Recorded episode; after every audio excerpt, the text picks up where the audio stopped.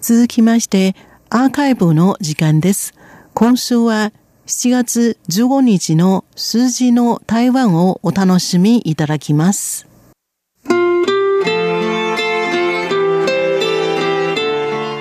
数字の台湾この時間数字で台湾を読み解きます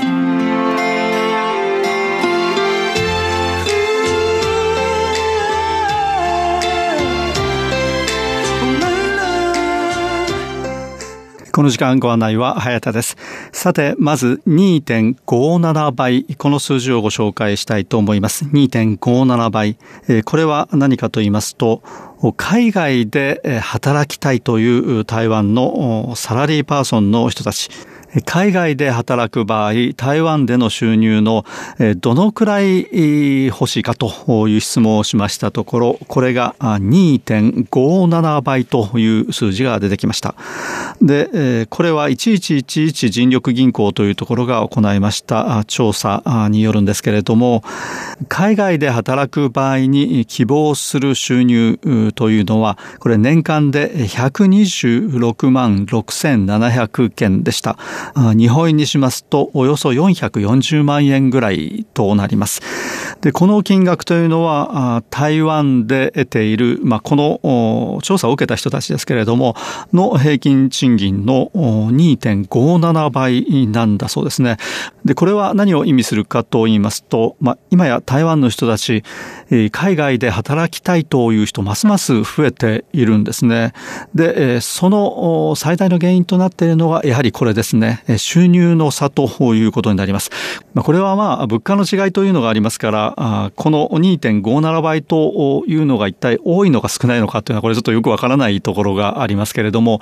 台湾の人たちの印象の中ではやはり台湾で働くより同じ仕事をしても海外で働いた方がより多くの収入を得ることができると考えているようです。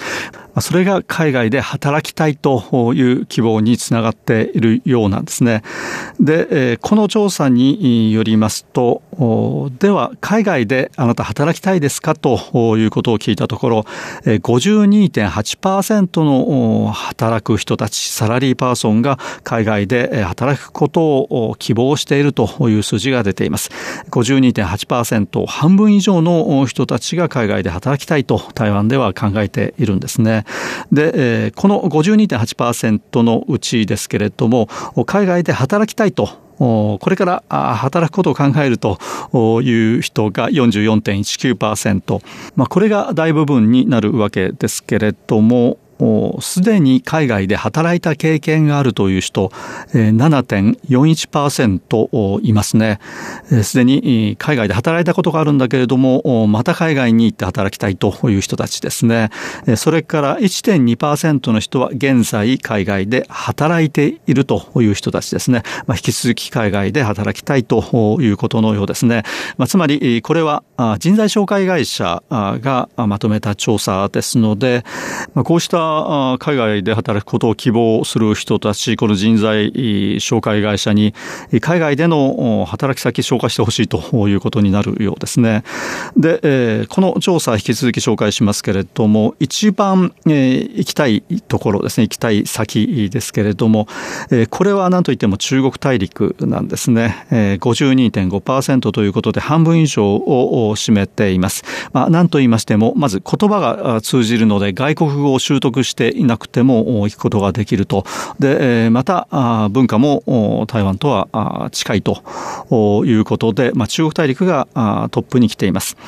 しかし、その次に来ているのが日本なんですね。まあ、日本に行くには、これは日本語を習得しておかないところは仕事になりませんけれども、日本に行きたいという人も比率としては高くてですね、42.2%に達していますね。で、その次に高かったのがシンガポール。これはですね、えー、まあ中国語もある程度通じるし、まあ英語も通じるということで、えー、比較的行きやすい東南アジアの国ということになるようですけれども、えー、32.1%の人が希望しますね。えー、これ全部出して100%超えますけれども、これ、えー、一人がですね、まあいくつかの国や地域を挙げてもいいという調査ですね。で、シンガポールに続いてはベトナム、これ今注目の的をですね、30.9%の人が行ききたい、えー、次がマレーシア21.3%そして、えー、6位以降がですね、えー、これはヨーロッパ。そしてニュージーランド、オーストラリア、アメリカ、カナダといった順番になるようですね。まあ、6位以降というのは、これはヨーロッパ系の言語を話す地域ということになるわけですけれども、それ以前ですね、えー、5位以前はあ、これは台湾から近い、まあ、アジアの国や地域ということになります。東南アジアの国々というのは、これシンガポールちょっと例外としまして、ベトナム、マレーシアといったようなところ、これはまあ現地の言語を習得する必要もあるかもしれませんけれども、それでも希望者かなり多いということになりますね。で、えー、なぜ海外に行って働きたいかという理由なんですけれども、これはですね、やはりトップときますのは、収入がいいから。これが55.6%ですね。次も、まあこれ似たような理由ですけれども、貯金ができるから、これが52.1%。そしてその次がですね、職場での、まあ仕事での経験を積むことができる。これが49.5%となっていますね。え、ということですから、最大の理由というのは、これは収入が増えるということを期待しているということになりますね。で、それに次ぐのが、あまあ、自分の職業人としてのですね、スキルアップということになるようです。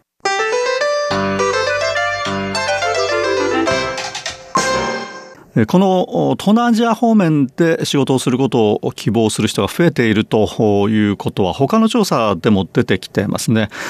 これも人材紹介会社ですね。104人力銀行というところが調べたものですけれども、これ2009年と2019年を比べますと大幅にですね、東南アジアで働きたいという人の比率が上がっているということがわかります。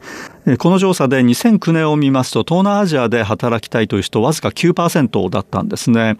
これが2019年、今年になりますと24%に上昇をしています。で、中国大陸ですね。まあ、一番希望者が多いところですけれども、これは、この調査では2009年は64%、2019年は64%ということで、これについてはですね、変化がないんですね。で、アメリカ、カナダ、これを見ますと、2009年32%だったのが、2019年は29%ということで、やや低下をしています。ということで、この東南アジア方面で就職をしたい、仕事をしたいという人の比率が大幅にアップしているというのがこの特色になってますね。台湾での賃金水準の上昇ですけれども、これなかなかですね、えー、遅いんですね。えー、ここのところ平均して大体2%ほどの上昇率はあるんですけれども、まあ、台湾でずっと勤めていて2%の年間の上昇ですね。で、いきなり海外に出ますと2倍以上になるということですので、まあ、このあたり働く人たちどのように判断するかということになるわけですけれども、ではこの台湾でのですね、賃金のの上昇ですけれども、これ、主計総署、行政院主計総署の統計が出ていますね、これをご紹介したいと思います。今年賃金を引き上げる計画があるか、あるいはすでに引き上げた会社、どのくらいの比率に達しているかといいますと、29.5%ですね。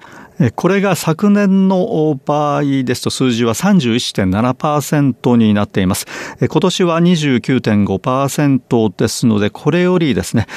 ちょっと下がってはきていますけれども、2001年以降ではこの昨年が一番高かったんですね。で、今年は2番目に高いということで、今年については台湾の企業3分の1ほどは賃金の引き上げを予定しているかすでにしているという状状況ですね。で、その中で100人以上の、まあ、比較的大規模な企業ですけれども、6割以上ですね、60%以上が賃金の引き上げをしたか予定しているということです。ということですので、中小企業と大手企業の賃金の格差ますます広がりそうですね。えー、以上は経常性賃金、まあ、つまり基本給ですね。残業手当やインセンティブなどを除いた賃金のお話でした。ということで、えー、この辺りでこの時間お別れいたします。ご案内は早田でした。こちらは台湾国際放送です。